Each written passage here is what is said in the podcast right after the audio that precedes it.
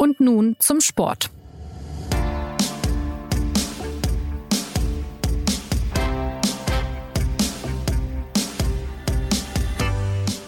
Herzlich willkommen zur neuen Folge des SZ Sport Podcasts. Als Michael Schumacher 2004 zum siebten Mal Weltmeister in der Formel 1 wurde, da dachten viele, das ist ein Rekord für die Ewigkeit. Aber wie wir am Sonntag gelernt haben, die Ewigkeit kann manchmal auch nur 16 Jahre dauern. Lewis Hamilton hat es geschafft. Der Mercedes-Pilot hat beim großen Preis der Türkei vorzeitig die WM gewonnen und zieht mit Schumacher als Rekordhalter gleich. Was war das für ein verrücktes Rennen? Was verbindet und was unterscheidet die erfolgreichsten Rennfahrer? Und wie wird es für Hamilton weitergehen? Mein Name ist Anna Dreher und ich begrüße zu diesem Thema René Hofmann, der als SZ-Sportredakteur lange Michael Schumacher und dann den Aufstieg von Lewis Hamilton beobachtete. Hallo René. Hallo Anna. Und Philipp Schneider, der sich die Rekordfahrt von Hamilton am Sonntag ganz genau angeschaut hat. Hallo Philipp. Hallo Anna. Ja, Lewis Hamilton musste nur noch vor seinem Teamkollegen Walter Bottas ins Ziel kommen, um angesichts seines Punktevorsprungs bei noch drei ausstehenden Grand Prix vorzeitig Weltmeister zu werden. Dass er natürlich am liebsten als Sieger den Titel holen wollte, war klar. Bei Startplatz 6, frisch asphaltierte Strecke und Regenwetter aber nicht zu erwarten. Dennoch hat er es geschafft. Wie hat er das gemacht, Philipp? Ja, das war jetzt ähm, im Rückblick betrachtet so ein typisches Lewis Hamilton-Rennen, muss man sagen. Also, oder wie es ja anschließend auch gesagt äh, wurde, ein Rennen für die großen Jungs oder für die erfahrenen Jungs. Sebastian Vettel hat ja auch profitiert, indem er halt mit seinem wirklich unterlegenen Ferrari sogar noch aufs Podium geschafft hat. Er hat es tatsächlich hinbekommen, ähm, ein völlig fehlerfreies Rennen auf regennasser äh, Straße zu fahren und ähm, hat natürlich dann letztlich die Welt damit am Schluss überrascht, dass er es nicht mehr nötig hatte, seine Reifen nochmal zu wechseln, obwohl die seine, seine Mischreifen, die sogenannten Intermediates, am Ende komplett abgefahren waren. Und eben weil er dann nicht mehr raus musste, ja, ähm, hat es dann halt einfach gereicht für den Sieg. Und ähm, es, ich fand's noch relativ bemerkenswert, dass Lewis Hamilton ganz am Schluss auf der Pressekonferenz, da fiel ihm das halt nochmal ein. Er hat selbst nochmal den Vergleich zum Jahr 2007 aufgemacht das war sein erstes Jahr. Ähm, da war er als Rookie in die Formel 1 gerade aufgestiegen und hatte tatsächlich bei McLaren damals sofort Chancen, Weltmeister zu werden und ist dann tatsächlich zum vorletzten Rennen der Saison gefahren nach China. Und genau da hat er unter ähnlichen Bedingungen seine Weltmeisterschaft verloren, indem er halt sozusagen seine Intermediates komplett abgefahren hatte, die nachher nur noch Slicks waren, so glatt. Und ähm, dann lag er nachher mit seinem McLaren in der Boxengasse und hatte die WM verloren. Und äh, das Foto damals ging um die Welt. Also und genau, dass er sich das jetzt trotzdem getraut hat, basierend auf dieser Erfahrung. Er wusste halt jetzt äh, am Sonntag ganz genau, dass er irgendwie durchkommen würde mit den Reifen. Und ähm, ja, Mercedes hat es ihm anheimgestellt, noch mal reinzukommen, die Reifen zu tauschen. Aber er hat es trotzdem nicht gemacht. Und das war dann, muss man sagen, letztlich eine sehr coole Art und Weise, dann doch diesen WM-Titel nach Hause zu fahren. War das letztlich auch ja so eine Art Erinnerungsauffrischung an die Öffentlichkeit, dass seine Erfolge eben nicht nur darauf basieren, dass er in so einem überlegenen Rennwagen sitzt. Wie, wie wichtig war es Hamilton auch das zu zeigen? Ja, also da braucht man sich, glaube ich, nichts vormachen. Also da ist auch Lewis Hamilton nicht komplett frei von Eitelkeit und natürlich nervt ihn das, dass ähm, sozusagen äh, wie es aber bei Michael Schumacher auch damals der Fall war. Es wird ja immer sofort, wenn von seinen Rekorden gesprochen wird, wird immer darauf hingewiesen, dass sein Auto doch so überlegen ist, völlig zu Recht. Aber wenn man halt sieht, ich glaube, äh, sein Teamkollege Valtteri Bottas hat sich, glaube ich, insgesamt sechsmal gedreht, ja, im exakt gleichen ja. Auto am Sonntag. Lewis Hamilton hat sich nicht ein einziges Mal gedreht und er hat es dann anschließend auch wirklich zugegeben. Er hat dann gesagt, er würde sich tatsächlich häufiger mal solch schwierige Bedingungen einfach wünschen, damit er halt häufiger auch zeigen kann, was er halt für ein, äh, ja, wirklich für ein einmaliger äh, Fahrer doch ist und ähm, ja, sei ihm gegönnt. Also er hätte natürlich auch einfach die Reifen wechseln können, äh, dann wäre er trotzdem Weltmeister geworden, aber so gab es halt eine Geschichte, die er selber halt äh, sozusagen provoziert hat, ähm, die ihm jetzt mit Sicherheit auch bei den Vertragsverhandlungen nochmal helfen äh, wird, wenn die jetzt ja anstehen, endlich bald mal.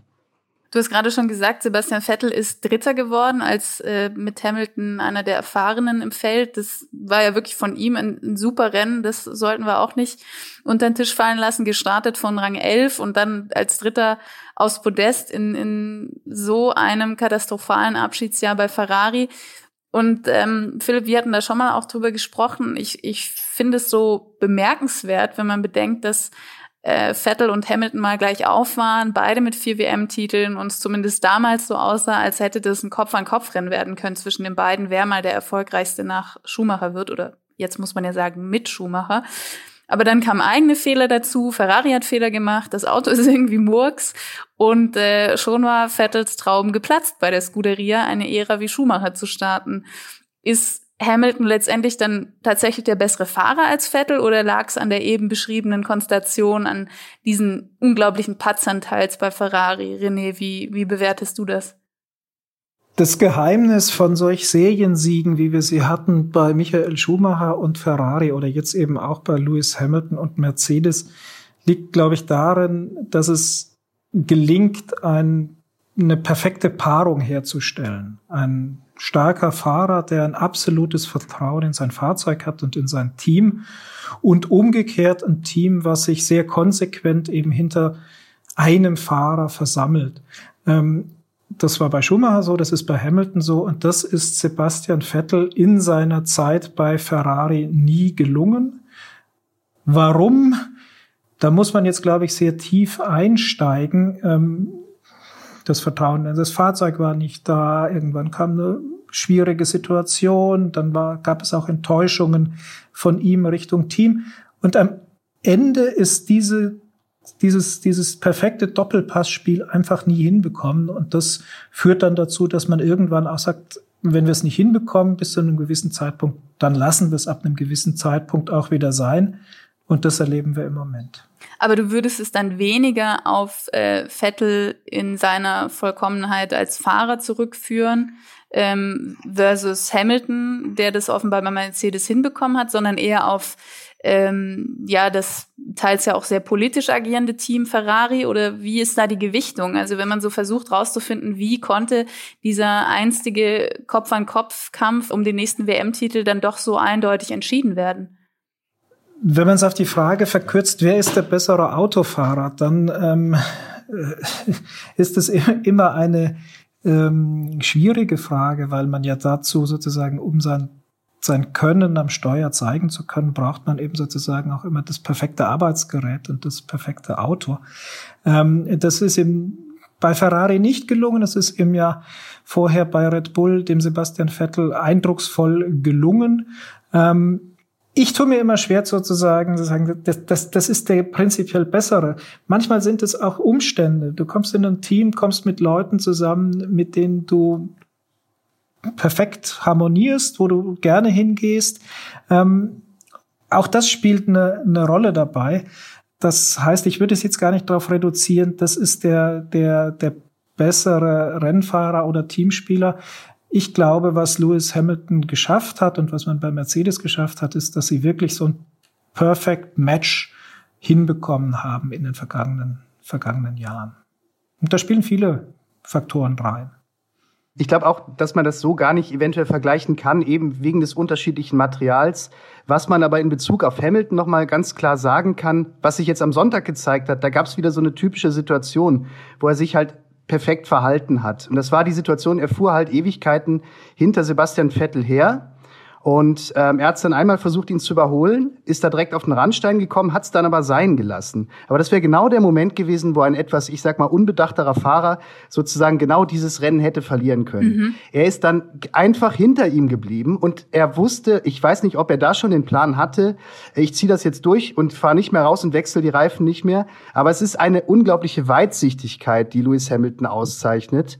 Und bei Sebastian Vettel ist es, ähm, das ist zugleich auch eine große Stärke, aber auch eine Schwäche. Er ist ein unglaublich risikofreudiger Fahrer immer gewesen und ähm, äh, je schlechter das Auto, desto riskanter ist er natürlich stets gefahren. Das äh, ist, gebietet ja auch so ein bisschen die Logik. Ja. Aber deswegen haben wir so viele Dreher von ihm gesehen. Aber deswegen ähm, hat er auch, ist er einfach der aggressivere Fahrer als Hamilton. Also die unterscheiden sich meines Erachtens nach als äh, Rennfahrer charakterlich. Ja.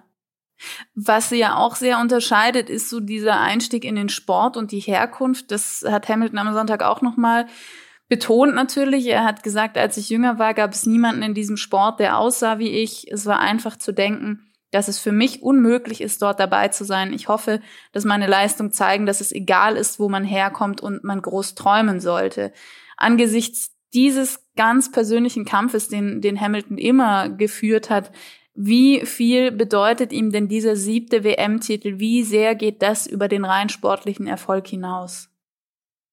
Also ich, ich habe das Gefühl, dass man gerade in dieser Saison äh, tatsächlich noch mal ähm, ja, dass sich Lewis Hamilton als als der Mensch jenseits der Strecke, also wenn er einen Helm abgezogen hat, noch mal äh, ein ganzes Stück weiterentwickelt hat. Man kann, glaube ich, ganz klar sagen, dass er mit Abstand der politischste Fahrer ist. Also er ist sozusagen ähm, zum Frontmann der Black Lives Matter Bewegung im Sport, also geworden, hat sich da entwickelt. Er hat es hinbekommen, dass die, dass äh, die Silberpfeile, äh, dass sie in dieser Saison halt schwarz lackiert wurden. Also er hat ein Stück weit halt auch einen großen Konzern vor sich hergetrieben mit seiner Kampagne. Er hat es hinbekommen, dass sich dass sich äh, einige seiner Fahrerkollegen gemeinsam mit ihm hingekniet haben, also nicht alle, ähm, hingekniet haben bei der Hymne als Protest auch ähm, gegen, gegen ähm, Diskriminierung und Polizeigewalt in den USA gegenüber Schwarzen. Und ähm, er hat im Übrigen auch jenseits dieser Thematik hat er auch war er auch der wirklich derjenige, der im März in Melbourne, als noch gar nicht so klar war, wie verheerend sich diese Corona-Pandemie entwickeln würde, war er auch der wirklich der erste Fahrer, der der sich auf der Pressekonferenz plötzlich ungefragt das Fass aufgemacht hat und gesagt hat, ich finde, es fühlt sich falsch an, dass wir hier sind und dass wir fahren. Und ähm, ich glaube, das kann man gar nicht zu hoch ähm, bewerten. Es, es hat dann auch dazu geführt, dass zum Beispiel Sebastian Vettel dann sofort mitgezogen hat und gesagt hat, ja, das, das sehe ich auch, sehe ich auch so, dass das nicht gut ist, dass wir hier sind. Aber letztlich stellt man sich die Frage, hätte Hamilton da nicht schon diese starke Rede gehalten auf der Pressekonferenz ähm, zum eigentlich geplanten Saisonauftakt in Australien? Ähm, ich bin mir nicht sicher, ob dieses Rennen wirklich abgesagt worden wäre. Also er hat damit solch eine solche Wucht entfaltet, und er bespielt diese Bühne, die ihm als, ähm, ja, als, als Superstar des Sports halt eben auch gegeben ist. Die bespielt er inzwischen relativ geschickt, muss man sagen. Also, und das ist auch eine Bühne, wenn wir gleich auch nochmal auf Michael Schumacher zu sprechen kommen. Ähm, das ist ja eine Bühne, die Michael Schumacher zum Beispiel gar nicht wahrgenommen hat oder so. Er hat sich auf das Fahren konzentriert und auf den Sport. Und das lässt sich auch bei Vettel so sagen, größtenteils. Und ähm, ja, und wenn er jetzt nach diesem Rennen gesagt hat, dass er halt nochmal darauf hingewiesen hat, dass er der erste und bis und immer noch äh, einzige schwarze Fahrer in der Formel 1 ist, dann ähm, ja, dann legt er die, den Finger tatsächlich in eine existente Wunde. Also man fragt sich, warum ist das so? Also es kann ja nur an der mangelnden Förderung liegen, an der Basis, also im Kartsport und er weist da halt immer wieder drauf hin. René, du hast Hamilton erlebt in seinen ersten Formel 1 Jahren, als das alles losging. War da schon zu ahnen, dass äh, ihm in der Formel 1 so Großes gelingen würde, auch abseits des rein sportlichen, weil sein Start war ja schon ziemlich raketenmäßig. Also, dass er was kann, hat man früh gesehen, aber dass er dann auch zu so einem Fahrer mit so einem Format werden würde, war das schon zu ahnen? Nein. Es ist sehr selten, glaube ich, dass man von 17, 18, 19-Jährigen sagen kann, wie die Persönlichkeitsentwicklung ist und welches Sendungsbewusstsein sie jenseits eines Sportplatzes mal entfalten werden. Was man bei Hamilton früh wusste und früh gesehen hat, war, dass da jemand kommt, der als Rennfahrer etwas Besonderes ist. Er kam ja auch schon mit einer besonderen Vita ähm, und einer besonderen Referenz in die Formel 1, ähm, weil er als McLaren-Zögling von Ron Dennis sehr gewissenhaft darauf vorbereitet wurde, auf das, was passiert. Die erste große Überraschung war, dass er tatsächlich dann gleich von Anfang an auf Augenhöhe war mit Fernando Alonso, der damals der Weltmeister gewesen ist. Dann war schon die Frage aber nach dem ersten Titel, wie nachhaltig wird dieser Erfolg sein? Ähm, wird der, ist der wirklich gekommen, um lange zu bleiben? Denn er hat sehr früh ja auch seine Interessen jenseits des Rennsports anklingen lassen, seine Musikleidenschaft. Dann kamen Sachen dazu. Es gab Reibereien mit seinem Vater, der eine prägende Figur gewesen ist, ähm, auf seinem Weg in die Formel 1. Und es war damals schon so ein bisschen ähm, die, die Frage, wie konsequent bleibt er bei seinem Sport und das war die erste Überraschung, dass man sagen muss, er ist es wirklich, äh, er hat es durchgehalten, er hat es durchgezogen. Es ist in keinster Weise abzusehen, dass er sozusagen müde wird an dem, was er da tut. Und die zweite nicht abzusehende Entwicklung war tatsächlich diese Botschaften, die er jetzt in die Gesellschaft hinein sendet. Und ähm, der Philipp hat es ja auch anklingen lassen, nicht nur das Gefühl hat, äh, sondern ähm, er, er, er macht es mit so einer Konsequenz und so bewusst, dass ähm, man auch wirklich sagen muss, ähm, das ist der Lewis Hamilton als Rennfahrer und auch als politisch und gesellschaftlich denkender Mensch ist eine Ausnahmeerscheinung in diesem, in diesem Sport. Was glaubst du denn war der, war der Knackpunkt in dieser Entwicklung? Ich weiß es nicht. Ich kann es nicht ähm, einen Knackpunkt nennen. Ich glaube, es sind immer wieder verschiedene Reifeprozesse entlang so einer Karriere. Ich glaube, dass die Emanzipation von seinem Vater in einem gewissen zu einer gewissen Zeitpunkt eine sehr wichtige Rolle gespielt hat. Die Emanzipation von Ron Dennis als großen Förderer und Vaterfigur. Mhm. Ähm, dann gab es aber auch im Mercedes-Team Wegbegleiter, die ihn, glaube ich, geprägt haben. Also er hat es ja selbst oft erwähnt und man weiß es aus vielen Beispielen, wie wichtig Niki Lauda für ihn gewesen ist. Lauda war derjenige, der ihn zu Mercedes geholt hat, auf dem er viel gegeben hat. Dessen, der Austausch mit ihm war ihm wichtig und heute auch Toto Wolf, der ihn ähm, auch so sein lässt, äh, wie er ist und wie er sein will, was für einen großen Konzern ähm, wie Mercedes-Benz auch nicht immer ganz so selbstverständlich ist, möchte ich mal andeuten. Mhm. Das sind, das sind so, so ungefähr die Koordinaten, die ich sehe in dieser Entwicklung also genau auf diese Frage ähm, angesprochen, gibt es ja eine Person, ähm, die beide Personen unheimlich gut kennt, also Hamilton und Schumacher, und das ist Ross Braun. Also Ross Braun kennt ja Schumacher aus der großen Zeit bei Ferrari.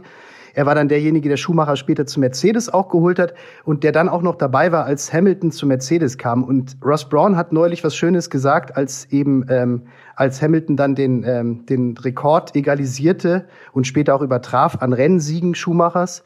Dann hat er gesagt, er sei am Anfang richtig schockiert gewesen über Lewis Hamilton, weil er an Michael Schumacher und dessen sehr fokussierte Arbeitsweise gewöhnt gewesen sei. Mhm eben, dass er nur sehr wenig Ablenkung zugelassen hat und ansonsten eigentlich ein reiner Familienmensch war. Also es gab nur den Rennfahrer und den Familienmensch.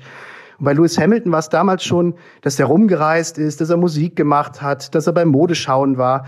Und das, das hat ihm, damals kam ihm das sehr, sehr seltsam vor, äh, hat Ross Braun erzählt. Und er hat dann ähm, ein Stück, also er hat dann tatsächlich eine Zeit lang gebraucht, um zu begreifen, dass all dies möglich ist, äh, und trotzdem so fokussiert zu sein im Auto, wie es Schumacher war. Also äh, und er hat dann auch nochmal herausgestellt, äh, was die beiden Fahrer aus seiner Sicht so einzigartig äh, macht.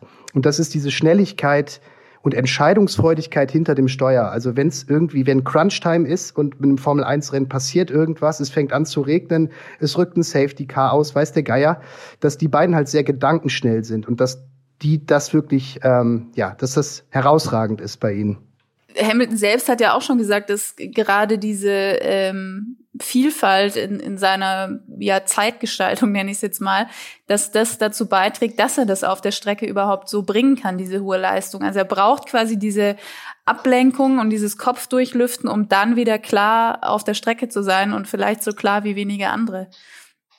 Ich habe eine Parallele zu einem anderen Sport, die mir ähm, in den Kopf kommt, ähm, wenn man so auf die Karriere von Lewis Hamilton blickt. Das ist die Tennisspielerin Serena Williams.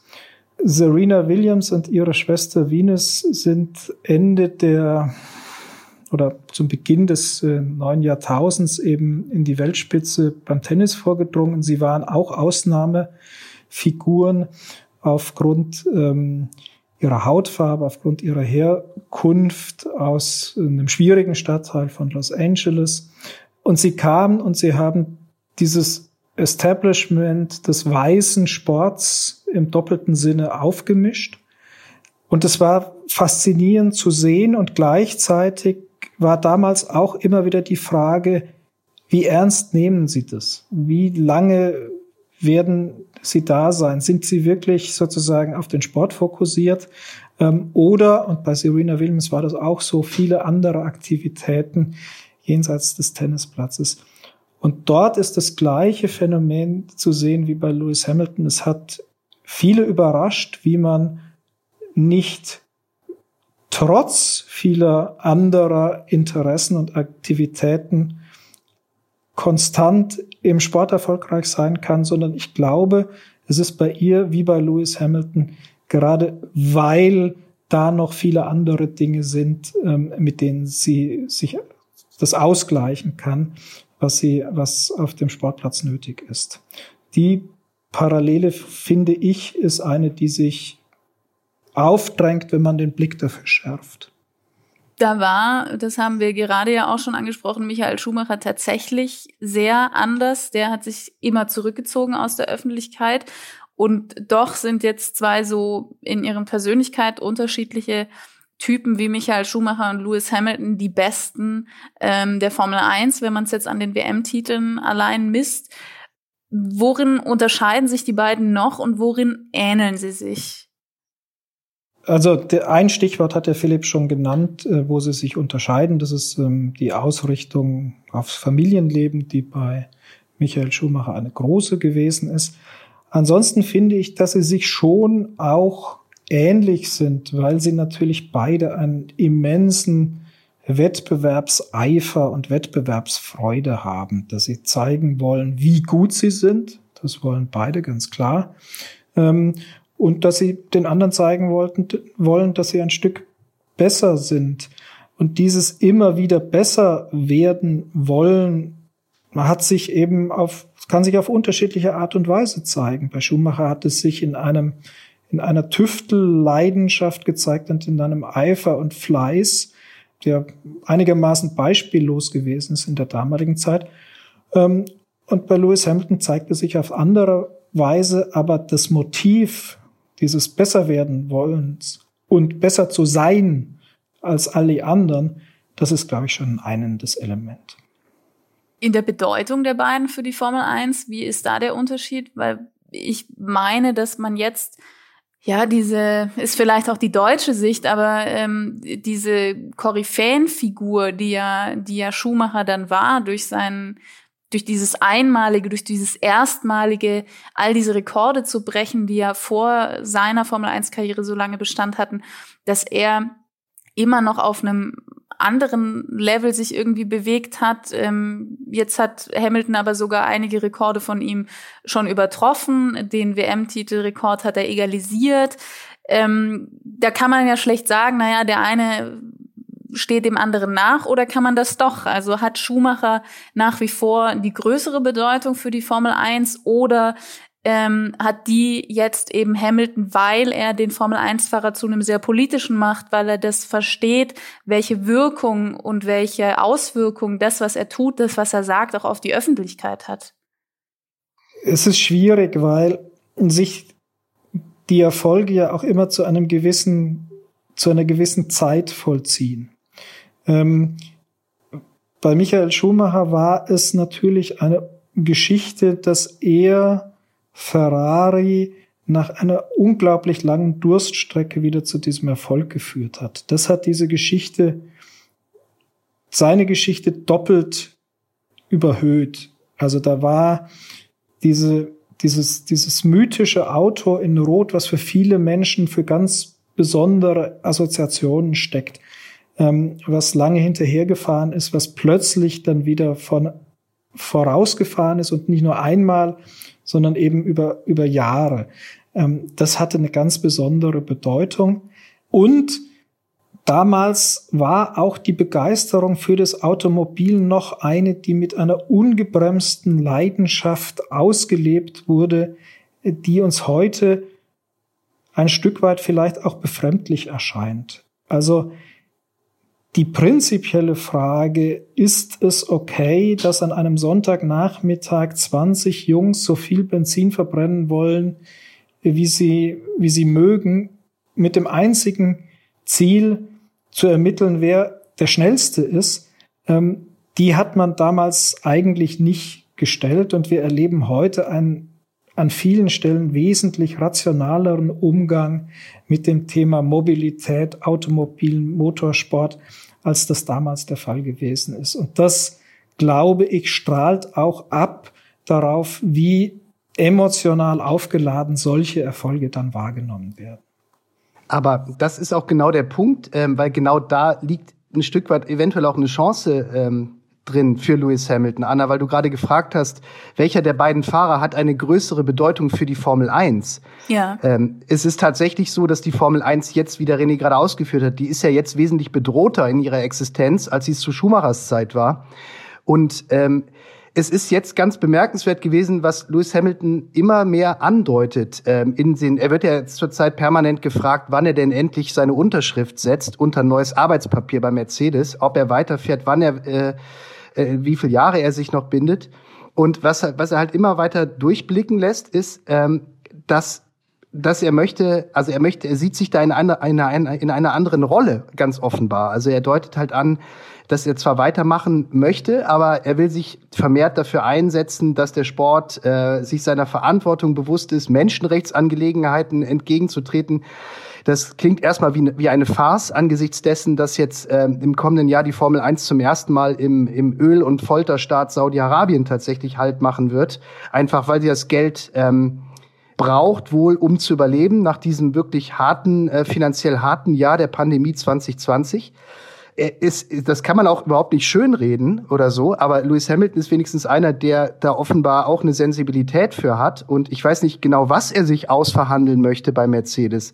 Aber es wäre ja auch denkbar, er hat auch dann diese Themen wie äh, nachhaltige Mobilität, Elektromobilität hat er auch angesprochen, äh, dass er dabei eine Rolle spielen möchte, auch dass sein Arbeitgeber ähm, ein Stück weit sich in diese Richtung entwickelt.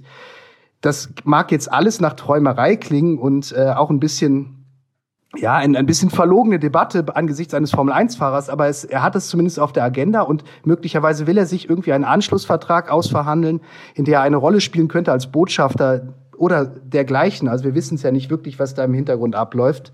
Ähm, aber sollte es ihm jetzt irgendwie gelingen, ein Stück dazu beizutragen, dass diese, wie der René gesagt hat, dieser Sport, in dem 20 Jungs äh, Benzin verbrennen, verbrennen am Sonntag aus äh, Lust an der Freude, dann hätte er eine Funktion, die Michael Schumacher damals gar nicht gespielt oder die, die er gar nicht ähm, hätte wahrnehmen können.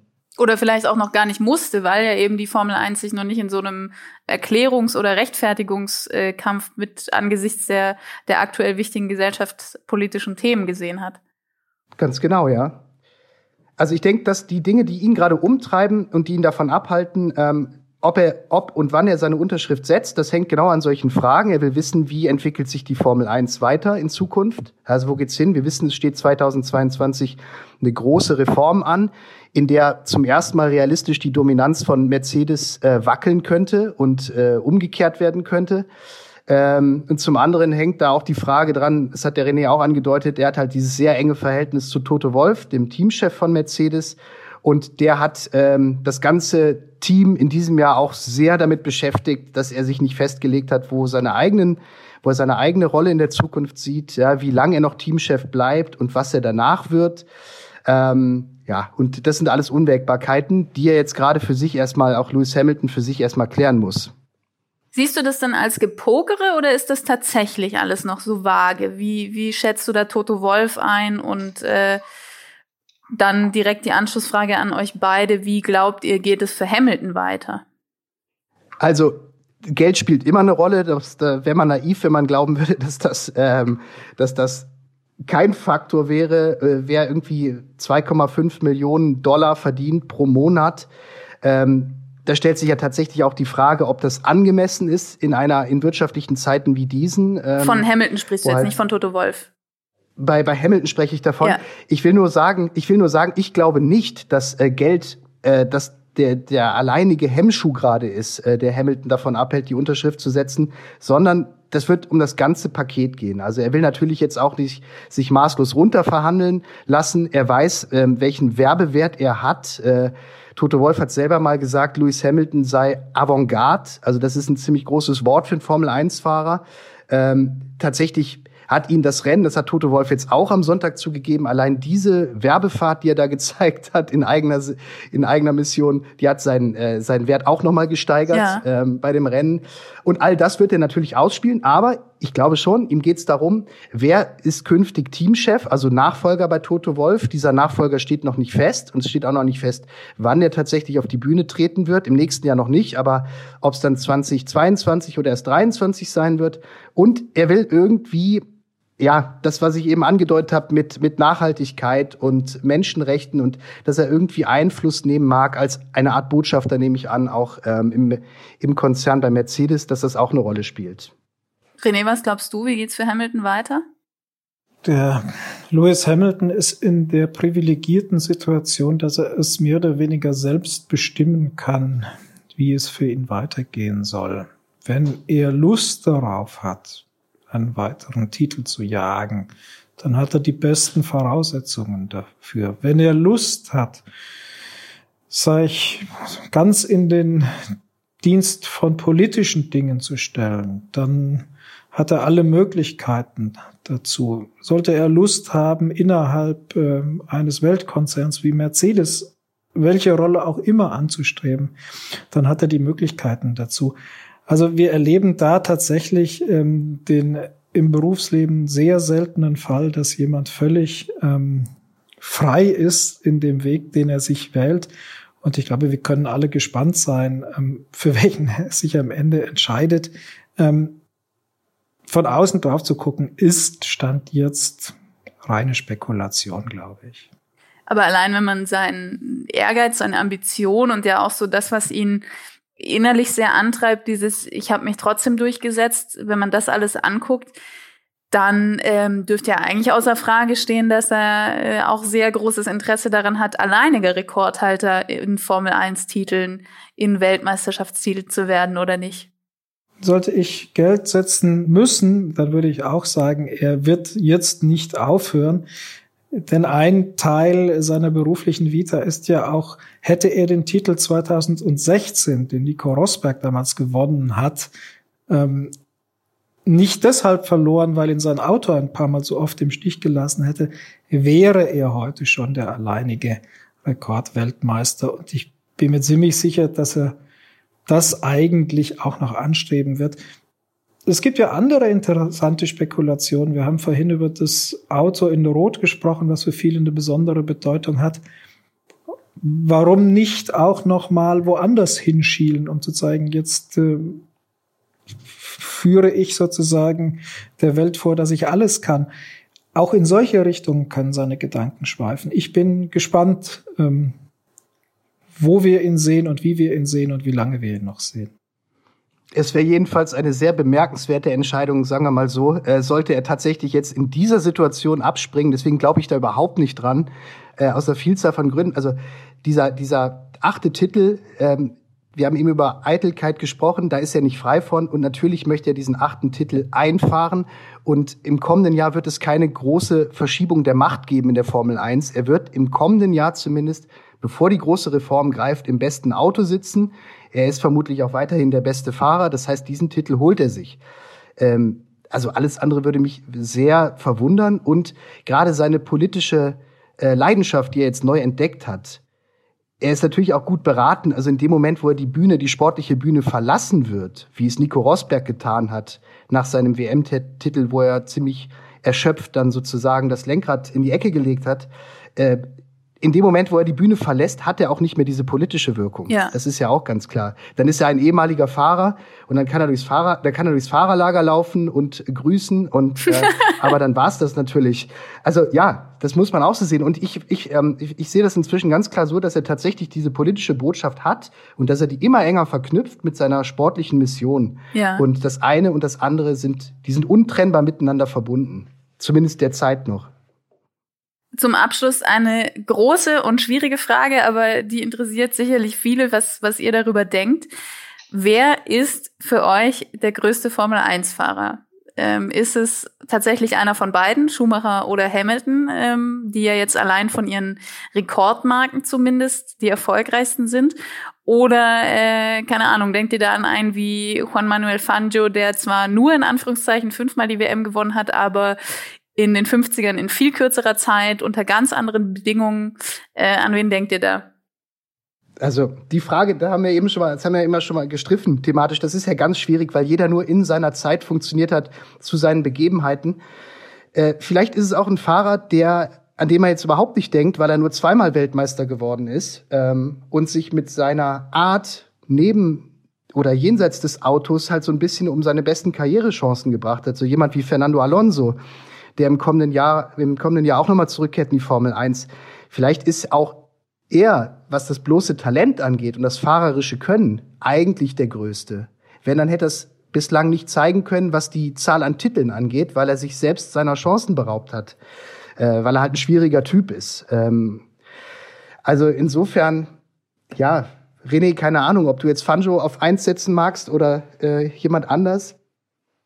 Der Reiz an solchen Fragen liegt für mich darin, dass es verschiedene Antworten drauf gibt. Es gibt einmal die Antwort der Titel und ähm, wenn man die nebeneinander hält, dann sind Schumacher und Hamilton heute gleich auf und dann kann man weiter einsteigen in die Statistiken. Wer war derjenige mit den meisten Rennsiegen, mit den schnellsten Runden, mit den meisten WM-Punkten, mit den meisten WM-Rennen? Ähm, das hat alles einen Reiz, weil es eben am Ende nicht die eine eindeutige Antwort geben kann. Schumacher hatte ganz besondere Qualitäten in seiner Zeit, er war in seiner Zeit mit Abstand der Beste, weil er der fleißigste auch gewesen ist und der gewissenhafteste. Aber damals war es eben auch wichtig, fleißig und gewissenhaft zu sein, weil man testen durfte ohne Ende. Das hat er erkannt, den Vorteil hat er ausgespielt ähm, und hat es zu einer Dominanz entwickelt. Zu seiner Zeit war die Konkurrenz im Fahrerfeld auch nicht gar so stark. Das muss man auch sagen. Schumacher hatte eigentlich über sehr lange Zeit nicht wirklich ebenbürtige Gegner im Team oder auch im, im, im Fahrerfeld damals. Und das ist schon ein entscheidender Unterschied, wenn man sich heute Lewis Hamilton anguckt. Der hat sich wirklich in einer Zeit durchgesetzt, in der es nicht wirklich, äh, mit Fleiß kann man heute keine Überlegenheit mehr sich antrainieren. Ja. Aber er hat tatsächlich ganz viele ganz starke Gegner über langen Zeitraum äh, in Schach gehalten. Und deswegen ragt er, in dem Punkt ragt er für mich heraus. Sehe ich auch, wie René das sagt. Ähm, insbesondere wenn man, wo wir eben kurz drüber gesprochen haben, wie gesagt, 2007, als er sein erstes Cockpit in der Formel 1 bekommen hat, da hatte er es eben mit Fernando Alonso zu tun, Lewis Hamilton. Und ähm, ja, wäre fast in seinem ersten Jahr Weltmeister geworden, äh, ist auf Augenhöhe mit Alonso gefahren und ähm, in seiner späteren Zeit bei Mercedes hat er sich zumindest gegen Nico Rosberg durchgesetzt. Auch wenn jetzt äh, vielleicht Valtteri Bottas als sein Teamkollege der Gegenwart schon eher so Richtung Rubens Barrichello geht. Also das ist dann schon eher so der Helfertyp, also auch talentiert und schnell, keine Frage, aber ähm, klar nachrangig in der Hierarchie äh, im Team und wie es Barrichello bei Ferrari war mit Michael Schumacher. Dann bleibt die Frage des größten Formel-1-Piloten noch äh, etwas offen. Vielleicht äh, können wir sie auch erst in 20 Jahren in einer Podcast-Folge in der sehr entfernten Zukunft beantworten. Für heute sage ich Danke. Vielen Dank, René. Vielen Dank, Philipp, fürs Mitmachen. Danke. Danke, Anna. Und an Sie vielen Dank fürs Zuhören. Die nächste Folge gibt es nächsten Montag. Bis dahin eine schöne Woche. Machen Sie es gut.